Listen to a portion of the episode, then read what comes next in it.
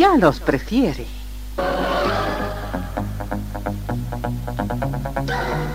Somos RTC, la primera emisora deportiva del país.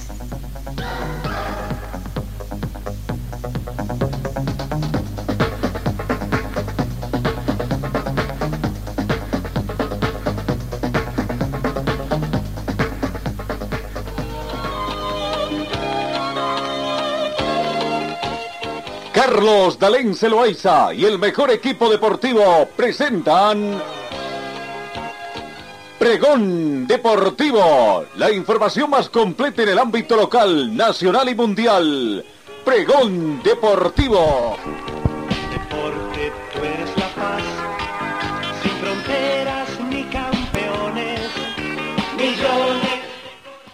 Amigos, ¿cómo están? ¿Qué tal? Tengan ustedes muy buenos días. Bienvenidos a nuestra emisión correspondiente a hoy, martes 19 de julio. Bienvenidos a compatriotas que nos osan con su sintonía en todo el mundo. 7 grados, 7 de la mañana con 6 minutos la temperatura en este momento, acá en Cochabamba. 8 grados es la temperatura que se registra en este momento. Va a ser un día mayormente soleado. La mínima registrada llegó a 7 grados. Se estima una máxima de 23 para esta jornada. Eh, estamos sin vientos, estamos sin últimas precipitaciones. La sensación térmica llega a 8 grados, similar a la temperatura actual. La humedad relativa del ambiente llega al 70%. El punto de rocío actual es de 3 grados. La visibilidad horizontal llega a 10 kilómetros con una polvareda ligera y la presión barométrica 1029 hectopascales. Bienvenidos eh, compatriotas, los sal- saludamos muy atentamente y comencemos con información deportiva. Panorama internacional, la Chile venció por 31 a 29 a Estados Unidos en rugby y selló su primer boleto para el Mundial de Rugby, pues compartirá con Inglaterra, Argentina, Japón y Samoa el grupo D del torneo previsto para el año próximo en Francia. Cambiamos la información, vamos al tema de eh, atletismo, el campeonato mundial. Yorimar Rojas, dominadora del triple salto mundial, en los seis últimos años se coronó por tercera vez campeona del mundo en el estadio Hayward Field de Eugene con una marca de 15 metros 47 centímetros, quinta mejor de la historia que le dio una cómoda victoria sobre la jamaicana Jenick Zickets, que empleó 14 metros 89 centímetros y la estadounidense Tori Franklin tercer lugar con 14 metros 72 centísimos. La voracidad de Yoimar del Valle Rojas Rodríguez no conoce límites prácticamente a sus 26 años. Su- sus logros antes de llegar a Eugene, tres veces campeona mundial en pista cubierta, dos al aire libre, oro y plata en Juegos Olímpicos, récord mundial con 15 metros 74 centímetros, mejor atleta mundial en el 2020, ya alcanzaban para adquirir ribetes de, para comenzar a convertirse en leyenda. Hablando de, no- de atletismo, la participación de nuestros compatriotas, Héctor Garibay terminó también, hizo su participación en el Mundial de Atletismo, logró terminar el recorrido, finalizó su participación en el Mundial de Atletismo de Oregón 2022, compitió en la maratón del día domingo, habiendo terminado la marcha, el eh, la maratón 42 kilómetros, de recorrido en el puesto 36.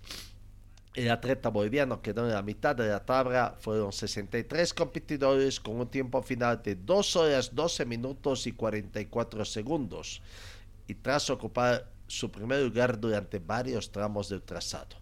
Garibay luchó hasta que el cuerpo no pudo más, había llegado a ser líder de la competencia en dos ocasiones, en el primero 17 y 25 de recorrido, y mostrando un buen ritmo, pero la mala alimentación, una preparación no especializada hicieron que esto quede relegado. Marco Bulacia ocupó el tercer lugar en el Rally Mundial de Estonia, logró una buena segunda parte eh, el sábado y logró remontar el cronómetro de día domingo. Consiguió cuatro podios, incluido un primer lugar en nueve tramos de la competencia que se corrió el sábado en la séptima fecha del Rally Mundial. Piloto boliviano, recordemos, participa en la categoría del World Rally Championship, World Rally Car 2, con el equipo de Skoda, con los tiempos de 2 horas 17 minutos 23 segundos 5 décimas, se instaló en la tercera ubicación de la general a 50 segundos del primero. Bueno, felicidades. Entonces, una muy buena eh, actuación de eh, Marco Burasia. Seguimos, vamos con el tema de lo que hacen nuestros jugadores eh, en el fútbol continental.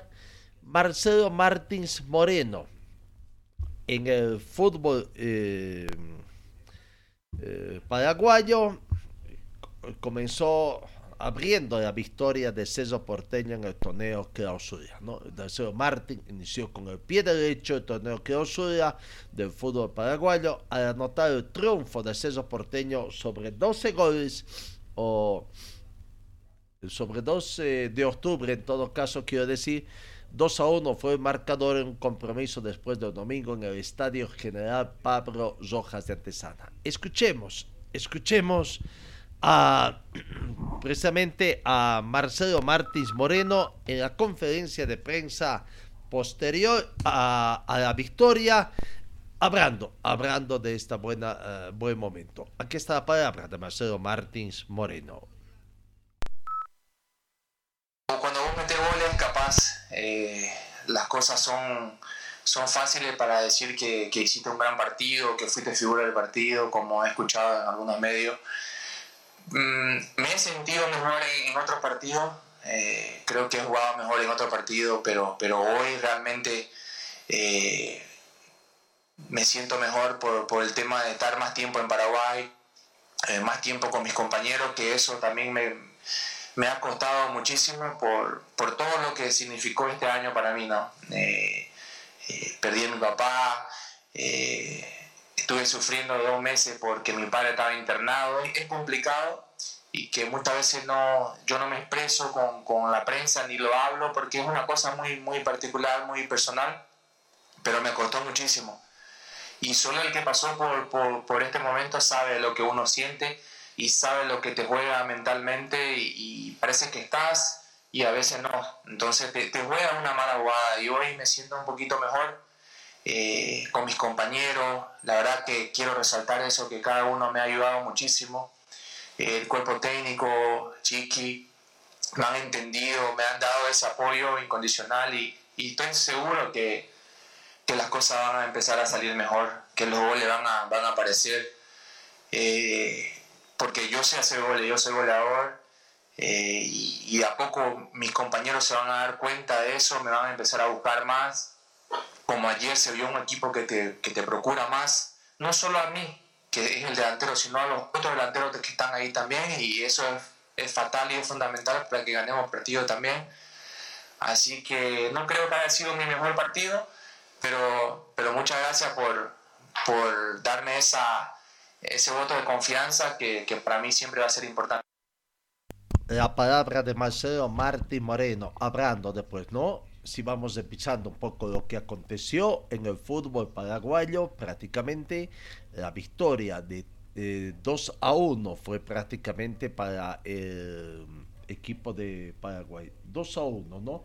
Eh, abrió el marcador el equipo visitante, eh, 12 de octubre, a los 10 minutos, Víctor Cáceres.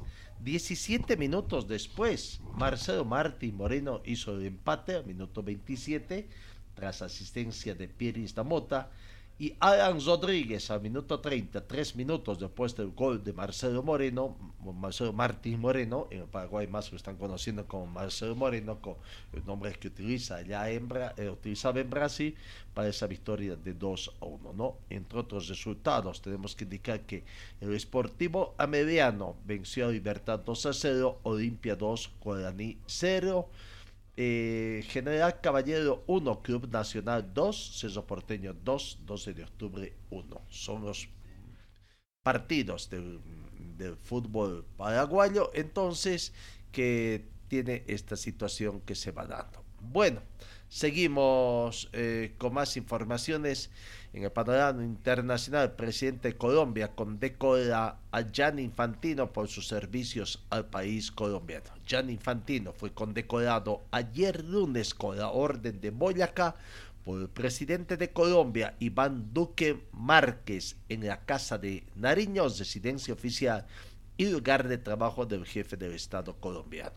La orden de Boyacá se otorga a los ciudadanos, tanto colombianos como extranjeros, que hayan prestado servicios excepcionales a Colombia y el presidente de la FIFA recibió la medalla en reconocimiento a su compromiso con el desarrollo del fútbol y su impacto social positivo en Colombia, especialmente en la infancia y la juventud. Recordemos que allá en Colombia se está desarrollando el campeonato de la Copa América Femenina.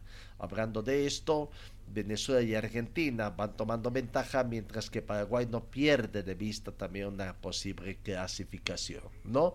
Va cesándose prácticamente, lastimosamente, nuestro eh, equipo, el representante boliviano, perdió uh, todos sus partidos en la fase de grupos y bueno, ya está totalmente eliminado. Vamos, seguimos, panorama internacional de la noticia, 7 de la mañana con 16 minutos. Le robaron a Leclerc un reloj de 2 millones, pero cometieron este grave error. El diario 2 Matino da más detalles sobre el paradero del lujoso reloj del fesalista que tres hombres le sustrajeron cuando le pidieron un selfie en Viareggio, Toscana. Hay robos limpios, quirúrgicos que los propios ladrones o sus antagonistas policíacos consideran auténticas obras de arte por su minuciosidad y complejidad. Y para estar pensados hasta el más mínimo detalle, tenemos que decir, no sería el caso del robo que sufrió Charles Leclerc en Viareggio, que se difundió en los medios italianos el pasado mes de abril. Unos hombres se acercaron al monegasco para pedirle un selfie y autógrafos y en ese momento le sustrajeron el reloj de su muñeca y huyeron. Ahora el diario El Matutino Matino revela muchos más detalles sobre este caso y su posible paradero actual. Sigan, ¿no? O sea, seguiremos viendo esta estación para ver. Lo cierto es que el reloj en cuestión es de Zicha 106702 personalizado para Charles Leclerc con los colores de la bandera de Mónaco. El pasado año un modelo similar fue subastado por 2 millones de euros, aunque este modelo concreto podría encontrarse por 300 mil euros en el mercado. Sin embargo, el matutino habla de un precio de 2 millones para este reloj debido a que se trata de una pieza única, hecha exclusivamente para el piloto de Fórmula 1, para el federalista y que incluye su firma. Los gustos, los gustitos que se dan también algunos algunos pilotos, ¿no? Vamos, cambiamos eh, eh, la información deportiva a, en el tema del básquetbol. Hay una serie de situaciones, controversias que se está dando en, el, en el básquetbol boliviano. Ayer dábamos cuenta de que en una eh, un comunicado que sacó también la Federación Boliviana de Básquetbol, hablando sobre la versión de los estes, indicando lo que aconteció en la reunión del pasado domingo 10 de julio, cuando se abrió, eh, se reunieron para tratar de encontrar No pasó nada. Bueno, dicen que, según la Federación, los que mienten son los dirigentes disidentes y que por eso se los va a sancionar, ¿no? O sea, por ser disidentes. Bueno, hoy en la ciudad de Santa Cruz, el presidente de la Liga Nacional de Básquetbol Boliviana, LNB, don Miguel Arriaga, y conjuntamente los dirigentes de los clubes que está de este grupo, darán una conferencia de prensa a las 10 de la mañana con 30 minutos en la mañana en el Hotel Ibiza de Santa Cruz, Ibiza, perdón, Hotel Ibiza de Santa Cruz, ubicado sobre la calle Ayacucho, número 445, entre la calle Sara y Santa Bárbara, frente a la puerta del del Coliseo, con el objetivo de dejar sentada su posición ante las decisiones adoptadas por el presidente de la Federación Boliviana, Luis Coronado, que poco a poco va perdiendo el respaldo correspondiente. Veremos en qué va a terminar esta situación que se tiene eh, en el fútbol profesional boliviano. ¿no? Eh, realmente una pena lo que está aconteciendo. Eh, esperemos que el básquetbol se, se reanime lastimosamente los jugadores extranjeros, eh, los técnicos extranjeros que están en los equipos de la NB, la Liga Nacional de Básquetbol, el NB, eh, están despidiéndose, se están yendo por temor a que en sus países sean, uh, sean prácticamente eh, sancionados un, error, un que comete la Federación Boliviana, cuánto daño están haciendo al básquetbol, más allá de los días de este daño, de esta impugna, porque esta es una repercusión internacional, ¿no? Quiere decir que van a ser sancionados, van a pedir a sus dirigentes de sus países, de los cuales mm, son oriundos sus jugadores extranjeros que han venido, obligándolos a dejar sin trabajo prácticamente aquí en Bolivia. ¿Será que la próxima vienen, pedirán venir, aceptarán sabiendo de estas intermitencias que tiene el básquetbol boliviano, cuánto daño le hace, ¿no? Bueno, ahora eh, esa es una respuesta a, también a a lo que la Liga Nacional estaba prácticamente también televisando los partidos. ¿Va a seguir el campeonato? Dicen que sí, veremos cuál va a ser la respuesta, qué es lo que va a acontecer. Lo cierto es que realmente el básquetbol está atravesando un difícil momento. Vamos, cambiemos la información deportiva. Eh, vamos al motociclismo, motociclismo. Este fin de semana, acá en Cochabamba,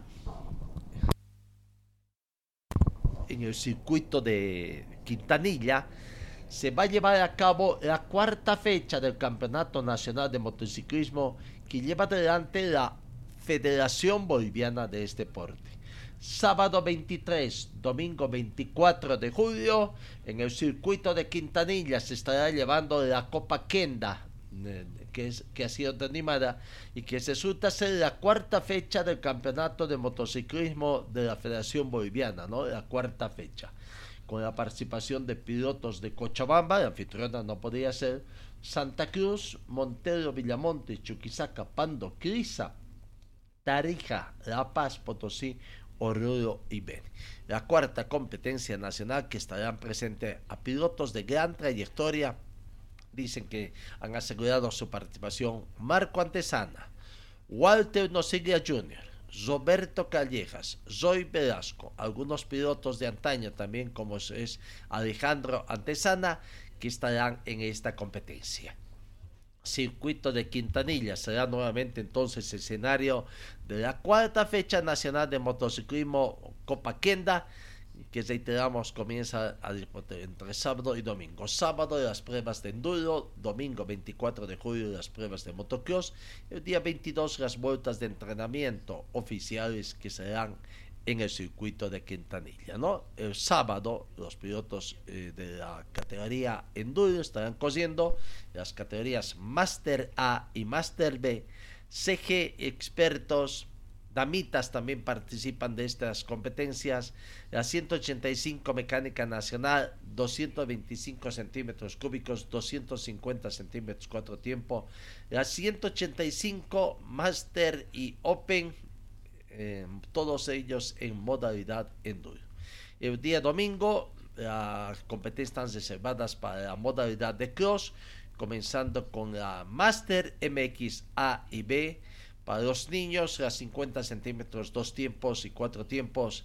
Las 55 MX, las categorías 65, 85. Damas también MX, la MX1 y MX2, además de la categoría de Quadratrax.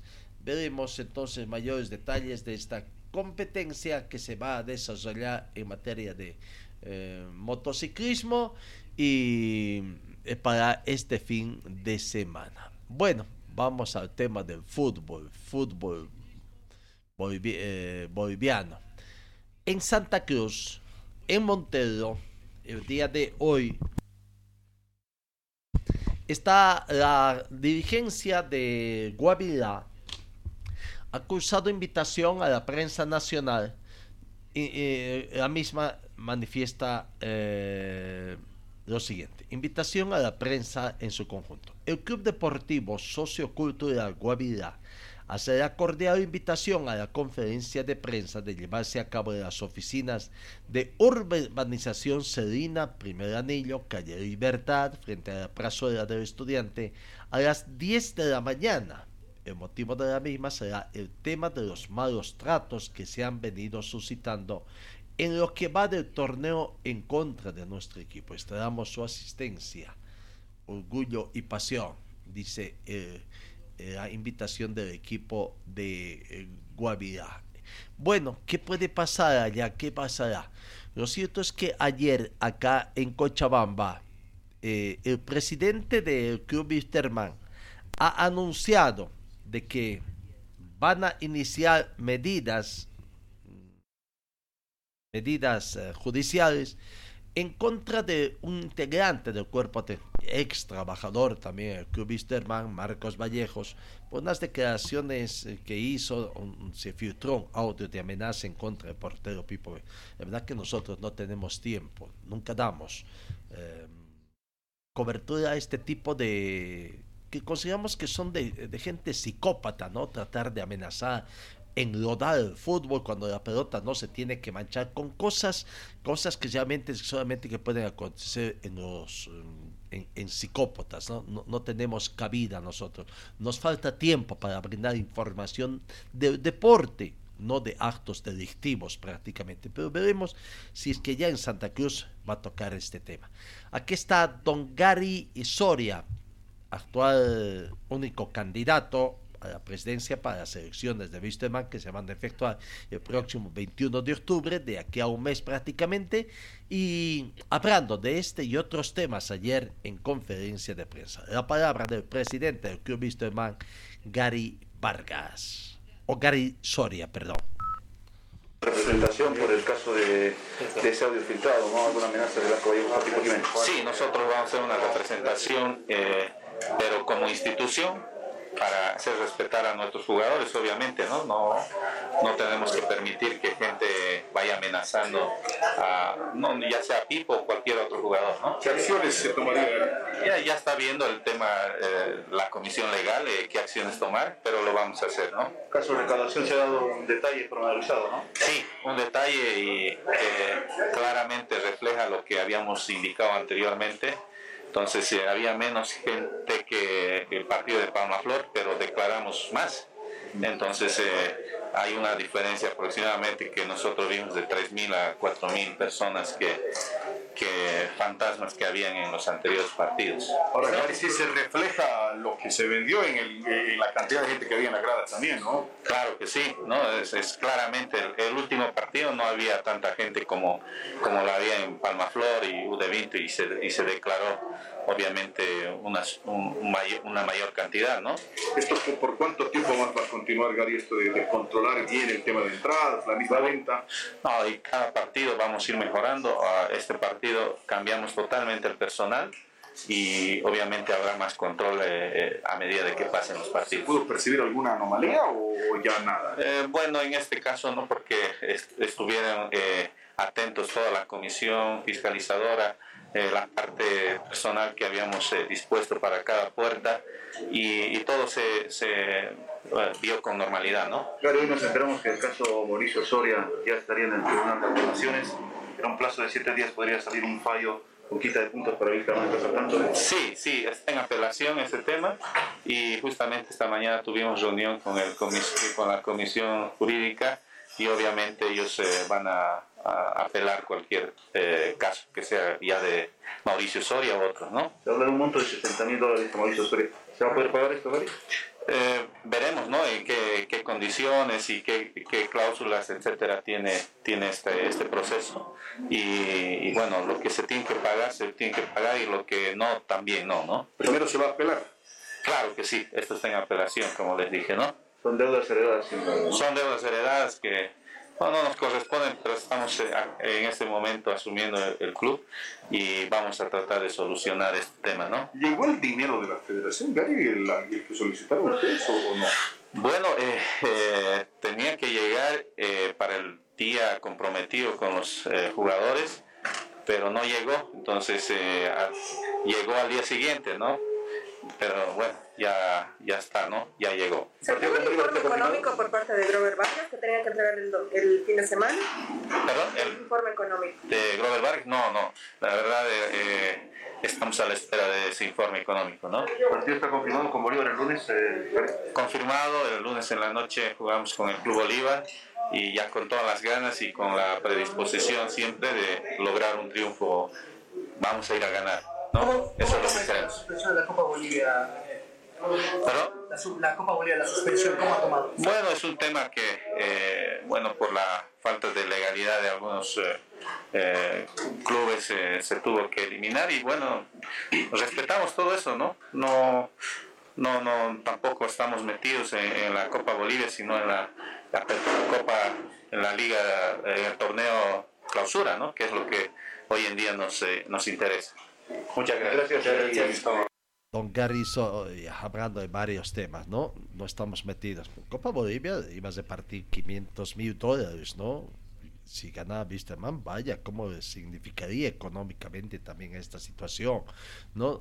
Son deudas que han heredado, dice, son las deudas son institucionales, ¿no? El tema es ahora ellos qué van a hacer, ¿no? para ver los malos manejos, quiénes serán responsables. De una vez en el fútbol boliviano, las instituciones deportivas están desprotegidas. ¿Cómo se defienden de estos malos manejos? Y, no hablo por Wisterman, hablo por todo, donde aparecen malos dirigentes, por todos los clubes que dejan deudas y se van, campeantes, ¿no? Incluso lo que pasó con San José hasta llegar a su de, eh, desaparición.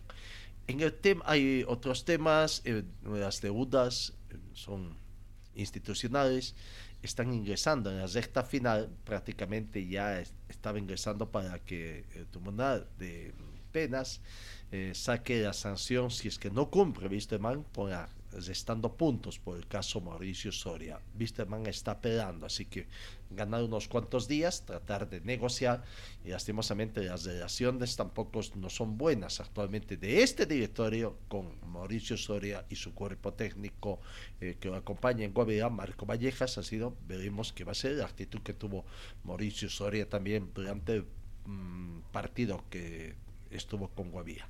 En el tema de los bordeló, eh, eh, qué es lo que acontece.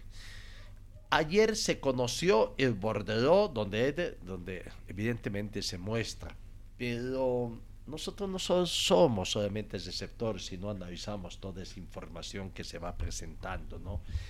Eh, ¿Cuánto ha cambiado la información que presenta el bordeló del Club Wisterman con lo que eh, ha presentado en otros días? En este, por ejemplo, acá vemos que de un total de 14.600 eh, entradas que han sido dosificadas, se habría vendido 5.179 entradas, ¿no? Ah, llegando a una recaudación bruta de 151.020 bolivianos al sector donde más eh, eh, entradas se vendió fue al sector curvas, 3.369, después viene la general con 876, preferencia 475, niños preferencia 59, eh, niños general 200, niños curvas otras 200, ¿no? Reitero, total. Y en bolivianos, recaudación 151.020 bolivianos. Eh, socios, 1.204 socios. Cortesías de a preferencia, 140 eh, personas. Credenciales de la Federación Boliviana de Fútbol, 7. Prensa, 73 periodistas. Eh, terna arbitral, 10. Colegio de árbitros, 9. discapacitados 9, prensa de Montero 4, vivanderos 219, jugadores de la reserva 4, pasapelotas 12, personal CDD 11, personal administrativo del club 4, policía civil 1, policía 120, control de puertas volteos 43. Aquí hay un detalle. En total ingresaron 7.049, dice personas. Pero aquí hay un detalle. Vivanderas, Vivanderas 219. No están en tribunas, están al interior. Quizás un 50% de ellos están en las tribunas paseando, no están sentados, ¿no? Periodistas están en sus cabinas o en algunos sectores de prensa que están ahí como en el campo de juego. Eh, cortesía de preferencia 140. A lo que quiero llegar es a una situación que se presenta, que se dice que ha cambiado, que ha cambiado. Si vamos viendo con el anterior bordereau que se presentó, donde anteriormente incluso se manifestaba los gastos, la elevación de gastos, ahí está la otra planilla de Wisterman con Universitario de Vinto. Ahí se ve, ¿no? Eh, las entradas vendidas, eh, dosificadas, que se han entrado vendidas, que es casi lo mismo. ¿Dónde está la diferencia? Y aquí hay que ser claros, no es cuestión de mellar la dignidad de las personas, simplemente por mellar y presentando de acuerdo a la conveniencia de uno.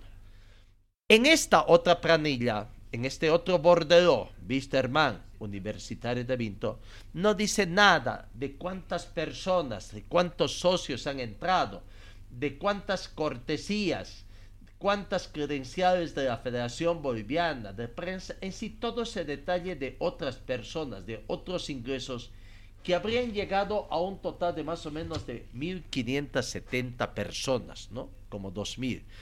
Y el presidente, único candidato a presidente Garrizo dice que más o menos entre 3.000 o 4.000 personas son la diferencia que nota. Yo diría que mucho más, no tendría que ver. Sigue habiendo esa diferencia porque en la primera planilla contra Universidad de Vinto no dice cuántas personas ingresaron, socios, los abonados, los que ya no pagan entrada, los que hicieron un solo pago al plantel de Visteman.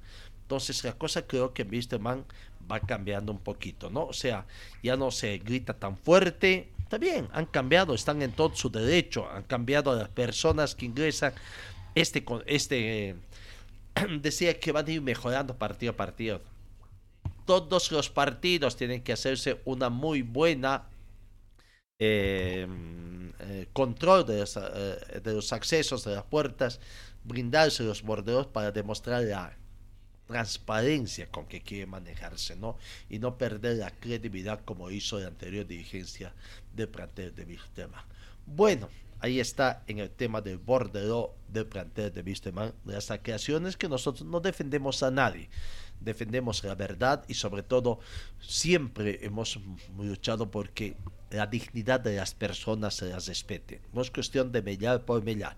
Si hay gente corrupta en el fútbol, sí hay pero la denunciamos, pero con pruebas. No simplemente decir, ah, este es un corrupto, ¿dónde están las pruebas?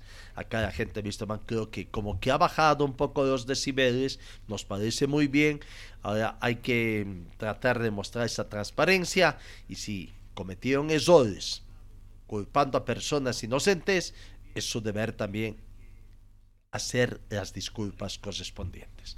Vamos, vamos hablando con el tema de Wisterman, ya se conoce también el fixture, prácticamente eh, eh, fue aprobado el fixture ayer, ¿no? Como cuentagotas, como cuentagotas.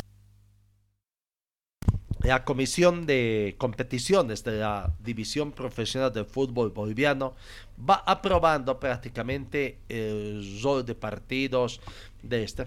¿Qué diferencia, José, no? Cuando debería ser. Claro, me dirán que ahora el tema de las canchas de fútbol, que no se sabe, que hay problemas, en fin, una serie de situaciones. Pero ahí está ya el fixture aprobado hasta la, de la fecha 5 a la fecha 10, seis fechas más han sido aprobados, Pero para ir viendo un poquito más, veamos la quinta fecha en sí. Lo que se ha aprobado para la quinta fecha, que es lo siguiente. Eh, este viernes, este viernes 22 de julio, comienza la disputa de la quinta fecha. Royal Pari estará recibiendo al equipo de Palma Flor. El equipo cochabambino que va a estar eh, allá eh, visitando a Royal Pari. Dicen que Royal Pari llegará entero, ¿no? El técnico desde ayer ha comenzado, el técnico Víctor Hugo eh, Humberto Viviani a preparar el equipo. Aparentemente no hay bajas, felizmente. Eh, eh, bueno, lo cierto es que no ha generado bajas ni por expulsión, algunos golpeados, pero ya Humberto Viviani comienza a armar su equipo con mucha calma y tranquilidad para el partido que tiene este viernes entonces en la ciudad de Santa Cruz. Royal Pari con, a las 19 horas con Palma Flor es la apertura de la fecha 5 del torneo que Osuna. Eh, el sábado, Real Santa Cruz recibe a Oriente Petróleo. Real Santa Cruz con su victoria sorprendente que tuvo, ¿no? Después de haber eh, no haber entrenado, pero no ver si ya se solucionaron los problemas económicos en Real Santa Cruz. El sábado, 3 de la tarde, Real Santa Cruz Guavirá. Eh, el sábado, 17 horas con 15 minutos, Guavirá estará recibiendo a Nacional de Potosí. El día domingo, a las 3 de la tarde, Always Ready, en procura de mantenerse arriba como líder del torneo clausura, recibe a Real Tomayapo. Real Tomayapo, que ha estado también con una situación difícil, se va, no se va el técnico, finalmente se queda el respaldo del profesor Richard Rojas. El domingo, 17 horas con 15 minutos, Die Strongest recibe a Aurora. Aurora, después de su victoria ante Palma Flor, va también en procura de conseguir puntos en condición de visitante. Eh, clásicos, clásicos regionales. El domingo, 19 horas con 30 minutos, Independiente Petrolero juega con Universitario de Sucre. Independiente, por efectos de recaudación, es local, el matador en el clásico chuquisaqueño, ¿no? Universitario que está de capa caída, eh, metido en zona del descenso directo. Tratará de, a costa del matador, su- sumar puntos. E Independiente tratará de hacer leña del árbol caído. El lunes, el lunes 25 de julio, 7 de la noche, clásico boliviano. Su superclásico boliviano. Bolívar con Wisterman en el estadio Hernando Siles. Será el clásico número 154. Bolívar con Wisterman, supremacía de Bolívar en la 153 clásicos eh, ya disputados, ¿no? Bolívar Wisterman entonces eh, juegan ese clásico el lunes y el miércoles 3 de agosto, miércoles 3 de agosto, una semana después, se completa esta quinta fecha con el partido universitario de Vinto Compromín. Para entonces, ya acá se espera que ya hay una coordinación con el Servicio Departamental de Deporte para ver esta situación, ¿no? Eh, cómo anda la situación. Hablando de eh, en Cochabamba, hoy los dirigentes de los cuatro clubes y el director del Servicio Departamental de Deportes tendrán una reunión, está fijada para las 9 de la mañana, una reunión en la sala de prensa del estadio Félix, mm, Capriles para el problema de tratar de ver el uso del estadio principal de nuestro escenario deportivo, la cancha número uno. El tema del césped que ha entrado en mantenimiento está cesado hasta fin de mes prácticamente y hoy en esta reunión se espera definir que los clubes tengan sus escenarios alternos que tienen que disputar partidos del torneo clausura como se les pidió a, a, a principio de año, ¿no? Bueno, don Giovanni Cosío, veremos cuánto puede ayudar a los equipos. Eh, va a haber algunas restricciones para los cuatro clubes. A Aurora, Palmaflor y Universitario. No sé si Viste va va a querer hacer respetar el hecho de que es el equipo más taquillero, el que lleva más gente, o el reclamo de Aurora que dice que no solamente es Wisterman acá en Cochabamba, que también existe el equipo de Aurora, y veremos Palmaflor y Universitario de Vinto. Qué escenario podrán escoger. El tema es que hay escenarios en Cochabamba, otros escenarios no están habilitados para el tema del bar, ¿no? Bueno, hoy veremos entonces qué, qué definición saldrá conociendo el fixture, lastimosamente solamente hasta, hasta la décima fecha, para ver entonces esta situación. Eso en cuanto al fútbol profesional boliviano, entonces veremos, ¿no? Eh, ¿Qué es lo que va a funcionar?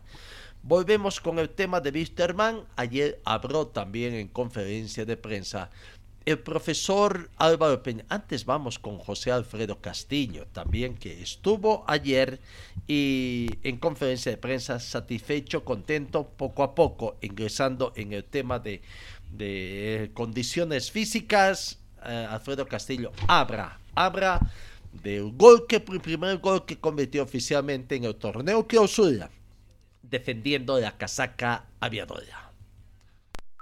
Primeramente no, toda la prensa presente. No, contento no, porque la verdad que ha sido una, una pretemporada bien dura, especialmente para mí, el, trabajar, el tratar de aclimatarme también eh, lo más rápido al equipo y bueno, pues no, la confianza que me dio el técnico eh, ya en el primer partido del campeonato eh, para mí es muy importante y bueno, iba a tratar siempre de, estar dentro de la cancha y, aportar con lo que más se acerque hacer goles. Entonces, gracias a Dios se me dio un bonito gol y bueno, pues no, eh, un, sabor agridulce porque la verdad que el equipo no merecía llevarse el empate, no jugamos para poder ganar y, lastimosamente se nos escapa un triunfo. José Alfredo, eh, buenas tardes. Eh, primero, esperando un poquito tu sinceridad, ¿cómo, cómo te estás sintiendo eh, físicamente? ¿Sientes que tampoco puedes ir ganando más minutos? ¿Para cuánto estás? ¿Cómo te has ido evaluando? Y la, la segunda, si entendiste alguna observación que se quiso hacer en tu gol, incluso la cual fue revisada en el bar, Bueno, no, este, la verdad que, que en la parte física este, cada vez me estoy sintiendo mejor. Eh, si bien hemos trabajado de primer día en el tema de, eh, de entrenamiento y bueno, también dieta para poder bajar de peso, eh, hemos tratado de llegar lo mejor posible al campeonato. también somos conscientes que nos falta un poco más y bueno, pues no, para eso estamos trabajando día a día sin descuidarnos para poder estar lo más antes posible al 100% y, y a disponibilidad de del cuerpo técnico, ¿no? que la verdad que eh, están confiando mucho en mi persona y, yo quiero tratar de, estar siempre al 100% y, y, retribuir toda esa confianza que me están dando. Y bueno, el gol, la verdad que eh, el árbitro era el que tenía que dar la, la luz verde para poder que yo patee el, tiro libre, ¿no? Yo no veo bien si mi compañero eh, están estorbando a la barrera, pero creo yo que el árbitro ahí tenía gran culpa por, por haber este, pitado para que yo patee, ¿no? Él tenía que ver primero bien cómo estaba la barrera, cómo estaba mi compañero y ya después recién eh, tocar el pito para que yo ejecute, ¿no? Entonces yo creo que también ahí el árbitro, eh, estaba convencido que él había tenido el error y, y no le quedó otra, pues no, que, que hacer válido el gol que era legítimo, ¿no? José, ya estás eh, en tu peso ideal o falta todavía y después la, otra el clásico, el superclásico boliviano, el lunes eh, se juega, un partido siempre especial, distinto jugar contra Bolívar en sí, ¿no? No, sí, sin duda, ¿no? Tenemos toda esta semana para, para seguir poniéndonos mejor, como lo digo, en la parte física y, en, mi peso ideal, que es lo que queremos llegar. Este, nos falta un poquito más, que, para eso estamos trabajando, sin, sin dejar nada de un lado, eh, queremos estar lo más antes posible y el clásico, bueno, el, día lunes va a ser muy, muy importante para cualquier jugador que le toque jugar. Eh, Dios quiera tener la oportunidad nuevamente de tener minutos y, y poder hacer las cosas bien y, y, traernos los tres puntos a la pan. ¿Ya estás para Bueno, estamos ¿no? trabajando para ello y, y, bueno, el cuerpo técnico es el que decide. Nosotros tenemos que estar al 100% para poder eh, ser tomados en cuenta. Ahí está la palabra de José Alfredo Castillo, preparándose para el clásico nacional, ¿no? Eh, de este fin de semana, super clásico. Bolívar, viste, viste man Bolívar. Bolívar, para efectos de recaudación, es local, se juega en la ciudad de La Paz. hablando de clásicos un poco, nos preocupa, ¿para cuándo el clásico cochabambino? Los clásicos se van calentando, ya se, eh, con mucha pompa y sonaja, más ruidos que nueces, eh, o nueces que ruidos hubo en el clásico cruceño que se jugó este pasado fin de semana. Eh, para el 31 de julio, en esa fecha también va a haber elecciones en el plantel de The Strongest. Está el clásico paseño, Bolívar con Wisterman. Este fin de semana se juega también el clásico chuquisaqueño, Independiente Universitario de Sucre. Y hasta la décima fecha no está previsto el clásico cochabambino. Wisterman Aurora. Bueno, está bien esto por un lado hasta el mes de agosto que no se disputa por el tema de que eh, la fecha 10 que ha sido aprobada se va a jugar precisamente entre a mediados de agosto para la festividad de la Virgen de Orcopiña, ¿no? Bueno, eh, el asunto es ese. ¿Cuándo se va a jugar? Es, es, que eso que vayan aprobando con cuentagotas también el fixture profesional boliviano tienes un problema, ¿no?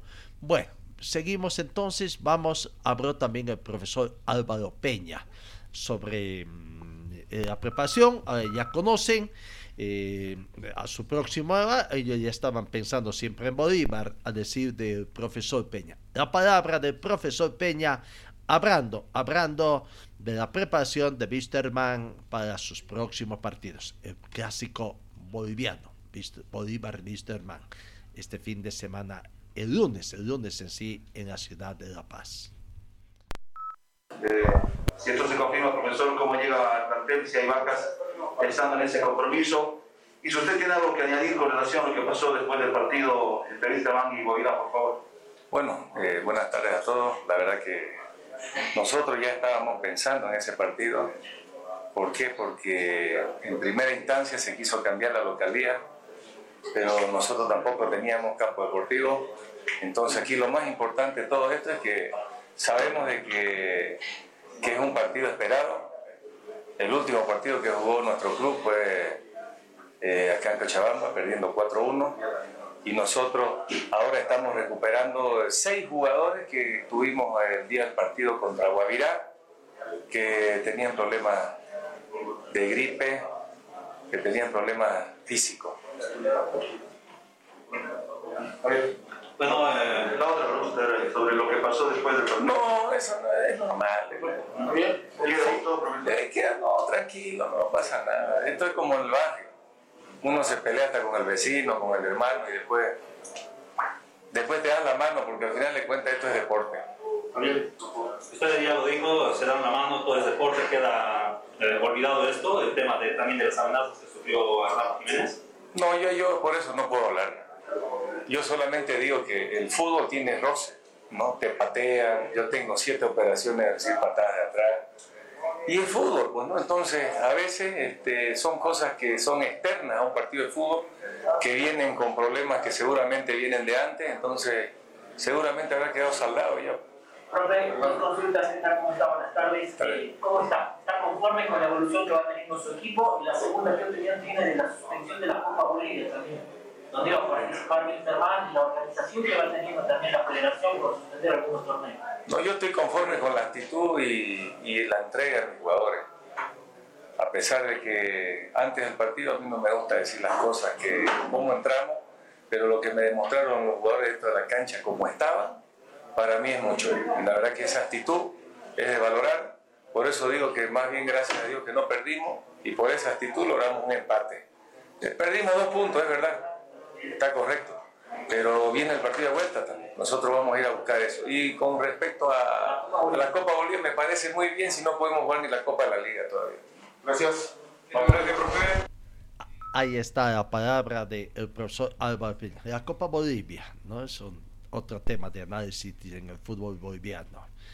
Eh, se habla mucho de legalidad y cuando muchos clubes, por culpa de la Federación Boliviana, tampoco están con todo legal ahora salpicaría la Copa Simón Bolívar, que son clubes asociacionistas también, que no tienen nada en sus no tienen ni personal jurídico, una mayoría, no todos, ¿no? Entonces, si la Copa Bolivia no se puede jugar porque los clubes no tienen personal jurídica, la Copa Simón Bolívar también entraría en entredicho vaya uno a saber qué es lo que va a acontecer de este, ¿no? Hablando de Wisterman, eh, eh, en la tabla del punto promedio, eh, en la tabla acumulada, está en una novena casilla prácticamente, novena casilla. Hasta el momento, Wisterman no tiene, no está en zona de clasificación a eventos internacionales. Claro, este campeonato va a repartir también trofeos, pero si es que no agarra el premio mayor, eh, el título, Wisterman de Clausura, tiene que recurrir a esta tabla consuelo, la tabla acumulada, y está ubicado entre las ocho ubicaciones. Está fuera, hasta el momento fuera de zona de clasificación, con 25 puntos. Detrás de Oriente Petróleo que está con 26, Nacional de Potosí que está con 29, Always Ready, el actual líder que también tiene 29. En fin, bueno, ahí está la tabla acumulativa también donde Universitario de Sucre está comprometido con el descenso directo, ya lo dijimos ayer. Momentáneamente también Universitario de Vinto comprometido con el descenso indirecto. Veremos cuánto va a cambiar esta tabla con los partidos que se tienen este fin de semana. Eh, sigamos con este tema, el tema de la Copa Bolivia, lo que acontece en la Federación Boliviana de Fútbol. Ayer, ayer eh, eh, hubo la reunión asociacionista para hacer el análisis y, y, bueno, simplemente se los convenció a los dirigentes asociacionistas que la Copa Bolivia no se puede jugar así eh, cuando hay una gran mayoría de los equipos asociacionistas que no cuentan con términos legales. Es un gran tema de la asociación de la Federación Boliviana de Fútbol. ¿Desde cuándo se dice a las asociaciones que tienen que conseguir sus licencias y no les exige? ¿Desde cuándo las asociaciones están notificadas para anunciar a sus clubes que tienen que tener todos los documentos y sin embargo no los hacen ni les exigen? ¿no? A estas alturas ya los equipos asociacionistas de la primera A y primera B ya deberían contar con toda su documentación legal. Pero ¿qué estamos pidiendo? Pero sabemos si los clubes profesionales tampoco tienen todo en regla. Entonces, por eso digo, ¿qué estamos pidiendo? Peras al, al uh, Olmos, en fin. Don José Claure, ah, apareció, había sido jefe de prensa en la Federación Boliviana de Fútbol, responsable de marketing y prensa en la Federación Boliviana, José Claure, fue encargado de ratificar la cancelación de la Copa Bolivia. Aquí está José Claure.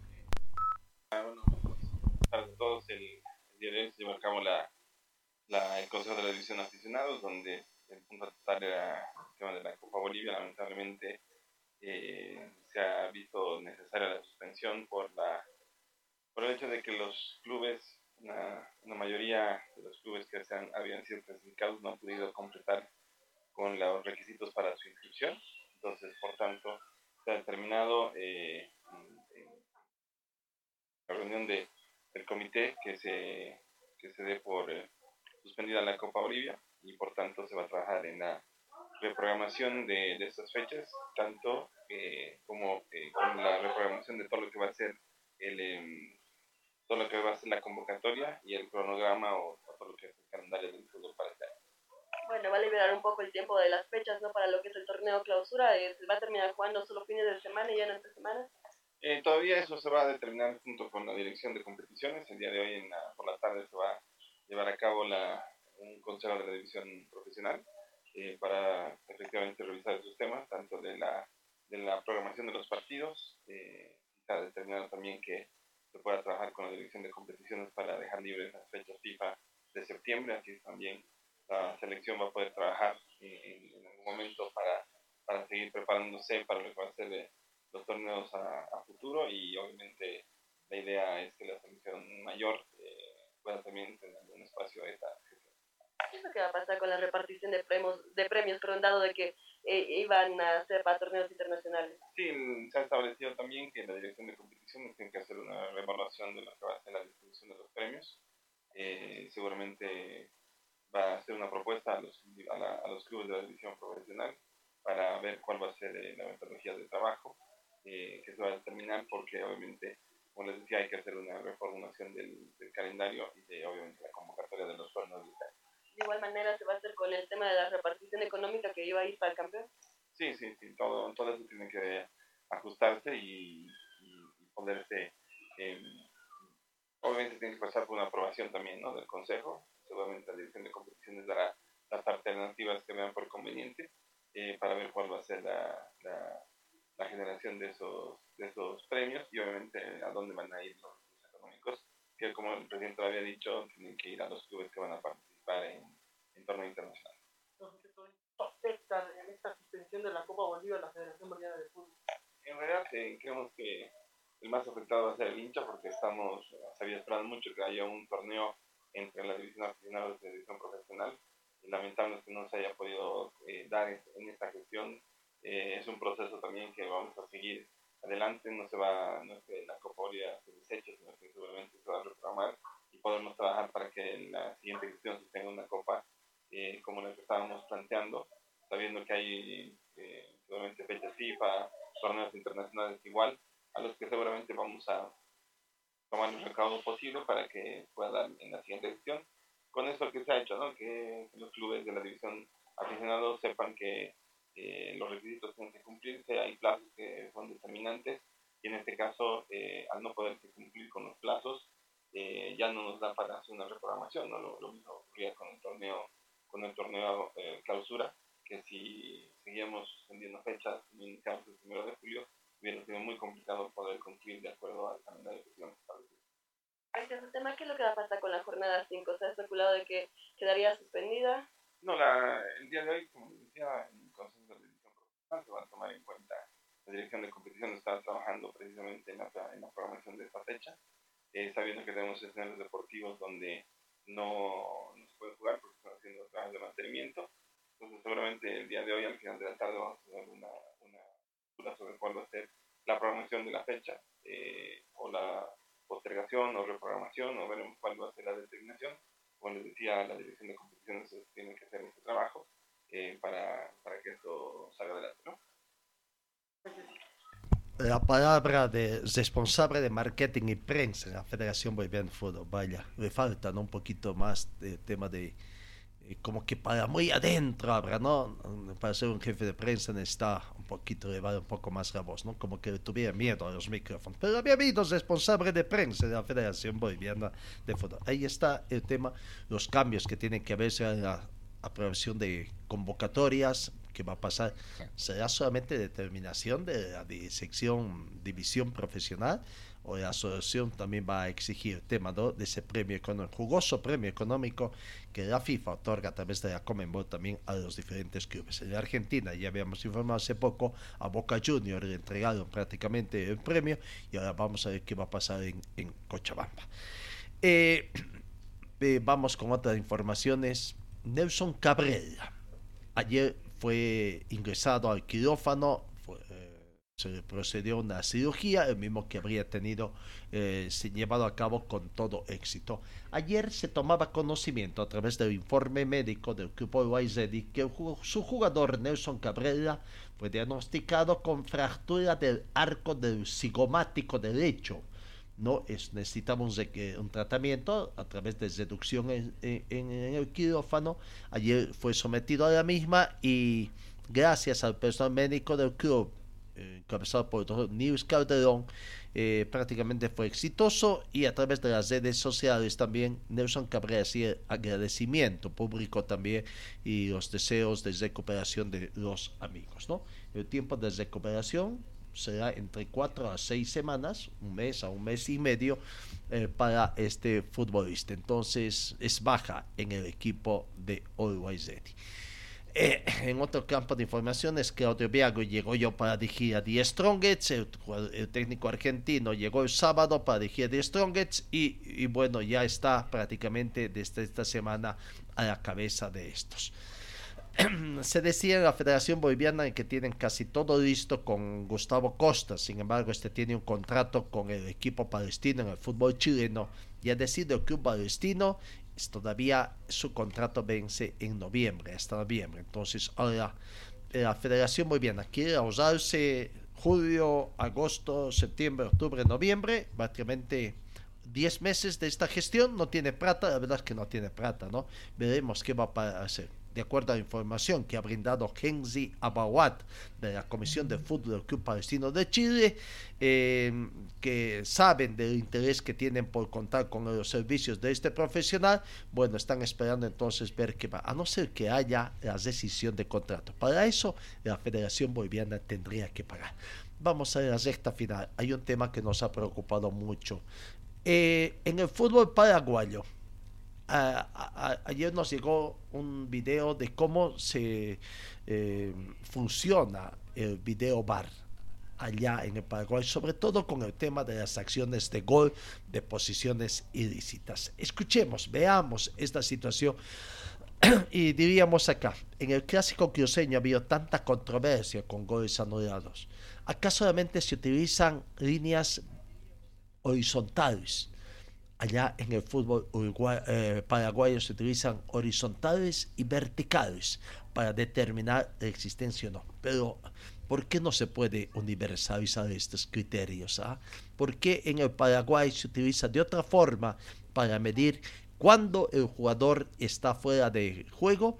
ya que en Bolivia simplemente incluso parecería que hasta está mal trazada la paralela que tiene que sacar también a la, línea del centro del campo de juego. A ver, veamos. Bueno, escuchen para los que nos siguen a través de nuestra aplicación de radio, para los que nos siguen a través de las redes sociales podrán ver las imágenes.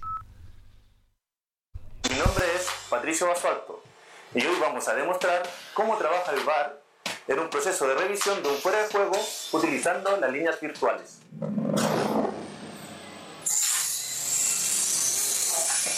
Ahora realizaremos una acción de un posible fuera de juego que termina en gol. Vamos. Juega, hay una posible, un posible ataque con un posible fuera de juego. Se marca. Posible fuera de juego. Y termina en gol. Todos los goles se revisan. Vamos con la, con la pantalla máster, que es la más amplia. Y revisamos desde que se inicia la fase de ataque. Vamos, Jorge, por favor se inicia la fase de ataque y nos aseguramos que el jugador en posible posición fuera de juego haga el gol. Sabemos que es él. Y termina en gol, perfecto, nos vamos atrás. Ahora vamos a ver el primer punto de contacto de su compañero que da el pase al posible jugador en posición fuera de juego. El primer punto de contacto, Jorge, cuando da el pase. Ahí, stop. Ya. Jugamos cuadro a cuadro y vemos el primer punto de contacto de su compañero jugador. Vamos, un, paso más adelante, uno, otro más adelante, uno más adelante, uno más atrás, uno más atrás, otro más atrás, ahí ya no está, uno más adelante. Ese es el primer contacto del compañero de, de su pie con el balón. Una vez que tengamos este contacto, realizamos el proceso de la línea del fuera de juego. Offside, y la línea azul siempre es del defensor. Siempre es del defensor. Y vemos que la línea horizontal siempre tiene que ir a ras de piso del penúltimo defensor, ¿cierto? Y la línea vertical, vertical tiene que ir a la parte de pies más cercana a la línea de meta, en este caso ahí. Esta línea simplemente indica la posición del jugador. Las que se toman en cuenta para sancionar es la horizontal y la vertical. Horizontal al nivel del piso donde tiene el pie el jugador y la vertical la parte del cuerpo más cercana a la línea de meta, en este caso la punta del pie. Lo mismo pasa con el atacante con la línea roja. A la línea horizontal en el suelo del pie donde está el jugador y la vertical más cercana, la parte más cercana de su cuerpo, en este caso la rodilla, a la línea de meta. Como podemos ver, la línea roja está más cercana a la línea de meta que la línea azul. Por ende, este jugador indica que está en posición fuera de juego como es una acción factual, porque este jugador juega el balón y es él el que hace el gol, simplemente se le indica al árbitro que el jugador está en posición fuera de juego y el gol debe ser anulado. De esta manera trabaja el VAR en el proceso de revisión de un posible fuera de juego en una acción terminada en gol. Bueno, de esta forma ya en Paraguay, ¿no? Un poco diferente, diríamos. No tan diferente porque acá solamente se utilizan las horizontales, ¿no? Y si se sobrepone, eh, eh, esa es la gran duda que hubo. Estaban en la misma línea, muy finito, fue criterio del árbitro, simplemente cuánto ayudó la tecnología para determinar si estaba o no estaba en posición adelantar.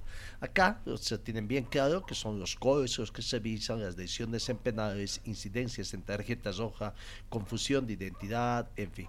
Bueno, veremos cuánto va a ir mejorando el VAR también para tratar. Hasta el momento le dicen que el VAR eh, no mejora el rendimiento de los árbitros, sino lo que hace es poner en evidencia las malas actuaciones arbitrales. Bueno, amigos, gracias por su atención. Final de nuestro tiempo, lastimosamente.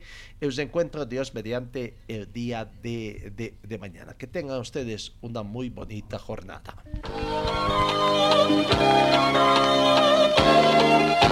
Fue el equipo deportivo de Carlos Dalén Celoaiza que presentó Pregón Deportivo. Gracias al gentil auspicio de nuestras casas comerciales. Ustedes fueron muy gentiles y hasta el próximo programa.